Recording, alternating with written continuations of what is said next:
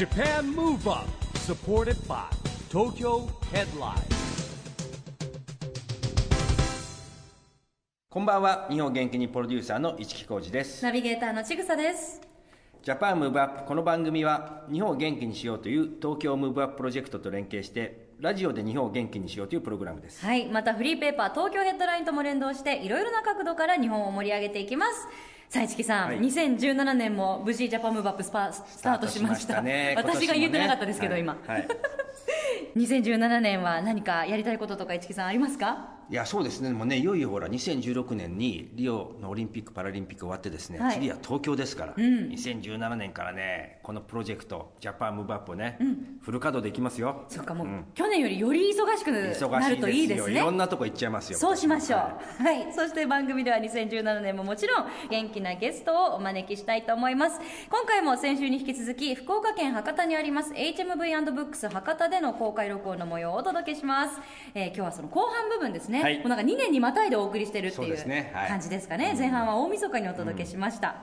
えーゲストは市木さん引き続き。はい、引き続きですね、熊本県副知事の小野泰輔さん、日本航空株式会社九州山口地区支配人の溝之上正充さん、プレミアムウォーター株式会社代表取締役萩尾洋平さん、そしてですね、 EXILE THE SECOND パフォーマーの黒木啓司さん、このラインナップです。はい、非常に豪華です。はいそれでは公開録音後半の模様をお聞きください。 Japan Move Up supported by Tokyo Headline。この番組は東京ヘッドラインの提供でお送りします。Japan Move Up はい、えーこの番組はですね、はい。あのジャパンムーブアップ日本を元気にですから、はい。地方創生もね一つのキーワードになってるんですけれども、はい。これからはですね熊本復興とですね九州より元気にしていくためにちょっとね何が必要かなっていうのをちょっとね聞いてみたいなとはい。思うんですけども、えー九州の強み。はい。小野さんから。まあ、あの熊本地震が起こって正直、熊本からは地方創生って言葉消えたんですよ、はい。やっぱりあの地震の対応しなきゃいけないということで、でもあの国の地方創生の交付金で一番額と件数取ったのは熊本なんですよ、まあ、それぐらいあの自負できるんですけれども、そこで何をやってたかというと、やはりあの民間と、それから行政とか、えーこれは行政の執行部、それからえ議会、そしてあと国会議員の皆さんとかですね、いろんな関係者がこう一体となって、えー地域でどういう元気なことをやろうかっていうのをしっかり話し合うことが、そういう結果につながると思うんですね。えー。そういう意味ではまあ、あの世代も超えてですね、まあ、若者の意見もちゃんと聞いて、そして関係者が一体となって、えーこういうことをやろうじゃないかということが、あの地方創生につながるのかなというふうに思いますね。なるほどね、水上さんいかがですか？はい、あの正確な情報の発信ということなんじゃないかと思ってるんですが、あの風評被害みたいなのがあって、で今回あの熊本はすごく大きなあの被害を受けましたけども、例えば福岡だったらあの時震度4ぐらいで東京だったらまあ普通はい。ちょっと入れたかなというぐらい、でそれでもやはり例えば長崎もそうだし大分の別府、由布院もそうですけども、まあ、九州アイランド全体が揺れたというようなそういうような風評被害で、えーかなりえーお客様が減って、まあ、今、福割ロードの影響もあってですね戻ってきてるんですけども実はあのーまだまだあのー風評被害的なところがあってですね、えー実は復興割もですねあの課題は九州の人が結構あの復興割を使って九州回ってたというところもあるんで、えーまあ、今後は関西とか関東とか多くの方々に、えー九州に来てもらって、えー大丈夫だということをこう発信してほしいなというふうに思っています。、うん。また溝上さんがお考えになる九州の強みで美味しいものが一つあると伺ってます。あもしかして。焼焼酎ですか？いやあの私あの出身先ほど申しましたけれども鹿児島ということもあるんですけどもあのまあ、ワインよりもやっぱ焼酎の方がまあよく飲むんですね、うん。はい。で実はあの、まあ、黒木さんが宮崎出身だからっていうことで言うわけではないんですけども、あの今、宮崎って実は2014年から鹿児島を抜いてですね焼酎の出動量あの一番なんですね。でかつ今国酒って呼ばれてるんです、国のお酒、で日本酒はもう国酒ということで、あの全国的に、あとワールドワイドに、まあ、有名なんですけども、うん。焼酎はですね日本ではあのよく知られてますが、まあ、海外ではこれからなんですね、まあ、そういう意味でも、あのまあ、弊社のネットワークを使ってですね例えばフランクフルートのラウンジで宮崎の焼酎を出してみたり、あとは機内で、えー宮崎の焼酎を出してみたりですね、あとは、まあ、機内市ですよね。そういったところで、えーいろいろ PR をさせていただいたり、まあ、宮崎県と一緒になって今宮崎の焼酎をこう広く発信しているということもやっています。なるほどね。ねえ素晴らしい。ありがとうございます。えー萩尾さんいかがでしょうか？いや今の JAL の中にお水も入れてもらいたいな そうですよね。日本の水ですね、九州の。あのこの後ちょっと話します、はい じゃあ、溝之上さんよろしくお願いします。お願いします焼酎もだってね、水で割ったりね。まあ、あのお湯割りも水割りも全部ややっぱり天然水が美味しいですから確かにそうですよね、まあお水でこっちはレモンサワーになっ割ちゃいますけどね。そんなレモンサワーの、はい。啓司さん。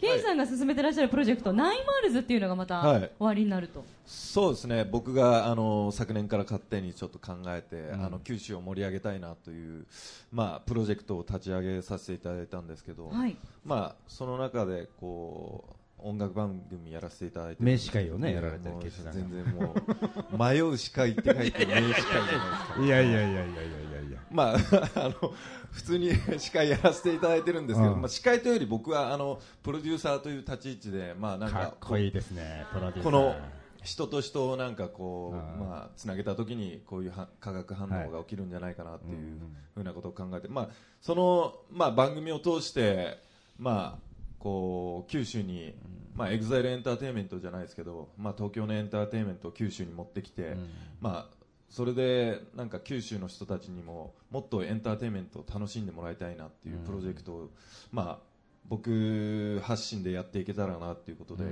今ちょっと、えー2017年いろいろ考えてるんで、はい、ね、もうやっぱ九州関係する皆さんいらっしゃるからね、なんかいろいろ連携していきたいですよね。そうですね、はい。ぜひ。あのネスミスも熊本なんで 一緒に一緒になって熊本でやらせていただきたいですし、面白いイベントやるんで、ええ。はい、ぜひよろしくお願いします。相談させて、ね。その中で萩尾さんも福岡、熊本の水で、はい。隅の方に水も。はい。よろしくお願いします。何かが形になっていますね、ステージ上でね。そうですね、はい。えーじゃあ引き続きあの、詳しい話は楽屋の方で続けていただきたいと思いますさあそれではここでですね元気になるリクエストもう一曲参りましょう。今度は溝上さんお伺いしたいんですが、どの曲にしますか、い。今、黒木さんから熱い目線があったんでですね、うんどうしようかと思ったんですよ、あのすいません、嵐。全然大丈夫です。全然。まあ、JAL のコマーシャル出てますからね。そうですね。はい。い。ろいろ事情もありますからね。はい。あのはい知らなくてですね、黒木さんがいるということ。を、ええ大1丈夫週間ぐらい前にちょっとあのリクエストしちゃったんで、すいませんでした。全然大丈夫です。だ大丈夫です。あのピピースな感じで。ありがとうございます。じゃあ。全然。嵐のどの曲にしまはい、しょうか、あのふるさとという曲があって、はい。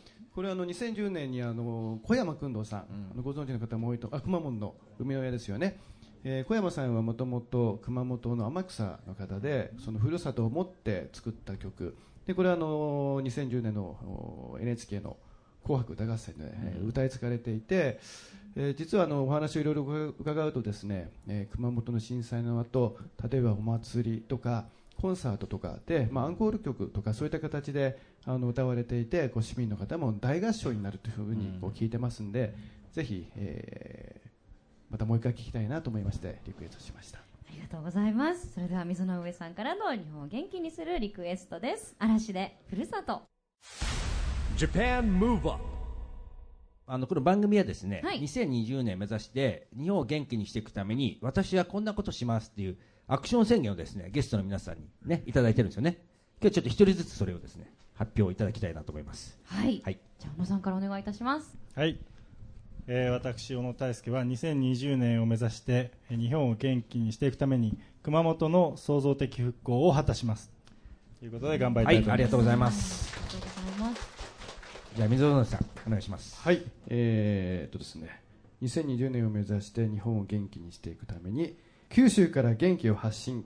元気という字がちょっとちっちゃくてですね黒木さんの このこの元気な状況が良かったんですがあのすいません元気がない字で。いやいやいや。そうですねもうジャパンムーブアップですからね、はい。もうぴったしですねですね。あありがとうございます、はい。萩尾さんは？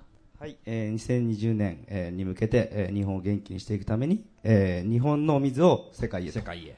はい。あのまあ、やっぱり日本人って日本の水がどれだけいいかってあんまりやっぱ知らない方も多いし、当たり前のようにあの安全な水があるところって世界中でほとんどないんですよ、97%ぐらい飲めないので、うん。なので、まあ、まず日本の人に知ってもらってそれを世界に出していくっていうことを、まあ、やっていきたいなというふうに思います。はい。はいさあ、はい。締めは黒木啓司さん。はい、えーはい。2020年を目指して、えー日本を元気にしていくために、えー地元九州そしてアジアに向け新しいエンターテインメントを作るですね。はい。もう字に勢いがありますねもうね。本当ですもうスペースいっぱいに、もうはみ出ちゃってる勢いだけです。はい。素晴らしいですね、はい。皆さん。実はですねあのこの放送が2017年の番組最初の放送になって皆さん最初のゲストということなんですけれども2017年特に抱負といいますかこの1年でこういうことを具体的にやってみたいなみたいなことがもし終わりになりましたらお一方ずつお願いします。まあ、やはりあのもう熊本に多くの方に来ていただくこと、うん。特にあのもう東京の方だとなかなか熊本地震のニュースも出なくなってきてると思うんですね。そうですね確かにね。そういう意味ではあの予想以上に風化が早いので、うん。やはりあの今被災地はどうなっているのか、うん。そしてえみんながどういう思いでどんだけ頑張っているのかっていうのをですね伝え続けるっていうのが大事かなと思いますね。それを頑張ってえとにかく多くの方々に熊本に来ていただけるように、えー、熊本とお待ちしています。ありがとうございます。溝上さんいかがですか？はい、あの航空会社の言うことじゃないかもしれないんですけれども今年はですねあの福岡宗像と沖ノ島の世界遺産登録これがあるんですねで来年は琉球奄美の自然世界遺産登録。そしてあの長崎では長崎教会群と結構この世界に九州が先ほどの話じゃないですけども世界に九州から発信できることがたくさんあるんですね。で我々はあの飛行機を使ってですね機内紙とか機内ビデオとかまあ、いろんな媒体を作りながらあいろいろ九州の元気を発信していきたいなというふうに思っています。ありがとうございます。萩尾さんお願いします。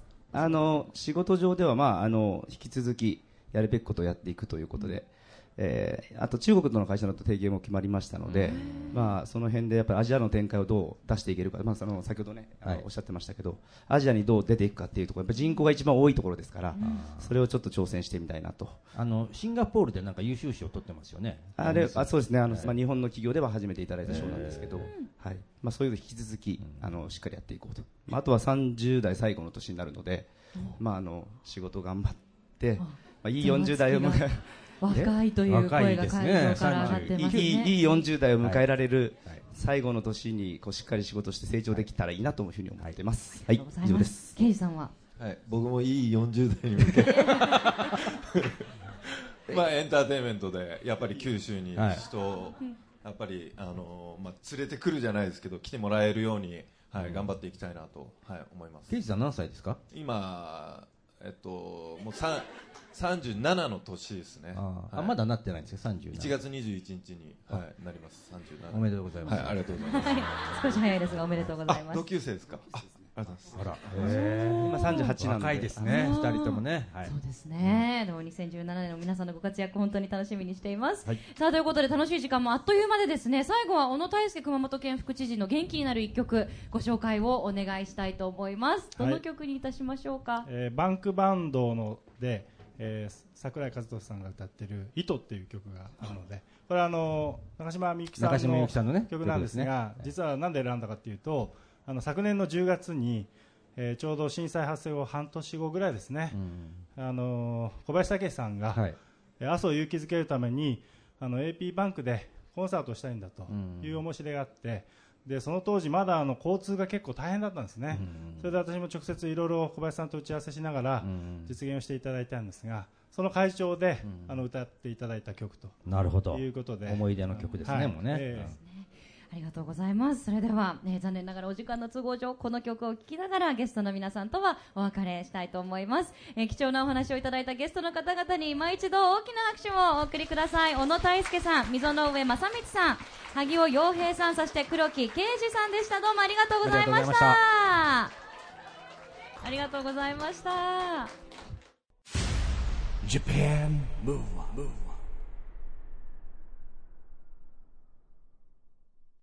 ということで今回は福岡県博多にある HMV&BOOKS 博多での公開録音後半の模様をお届けしました。市木さんいかがでしたか？いやでもねとにかくいろんなね九州元気にするヒントも見つかりましたよね、でとにかくね皆さん言ってるように継続しなきゃいけないんですよこれ。ですね。はい、この2017年も引き続きやってきますもんはい、それぞれやっぱお立場が違うので、はい。それぞれの見方から意見を伺うことがそうですね。できてすごはく参考にもなりましたよね、えー皆さんどうもありがとうございましたさあそしてここで毎月第2第4月曜日発行のエンタメフリーペーパー東京ヘッドラインからのお知らせです。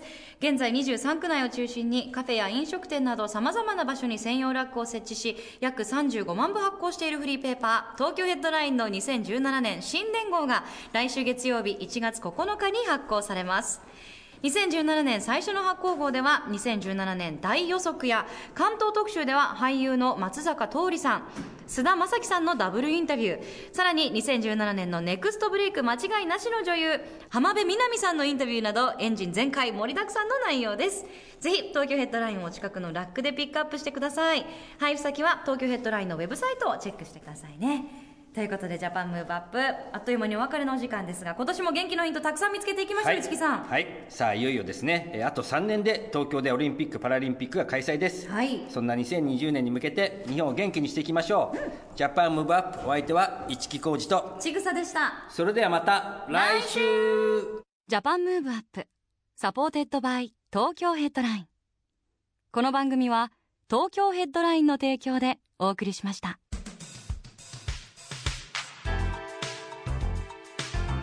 Japan Move Up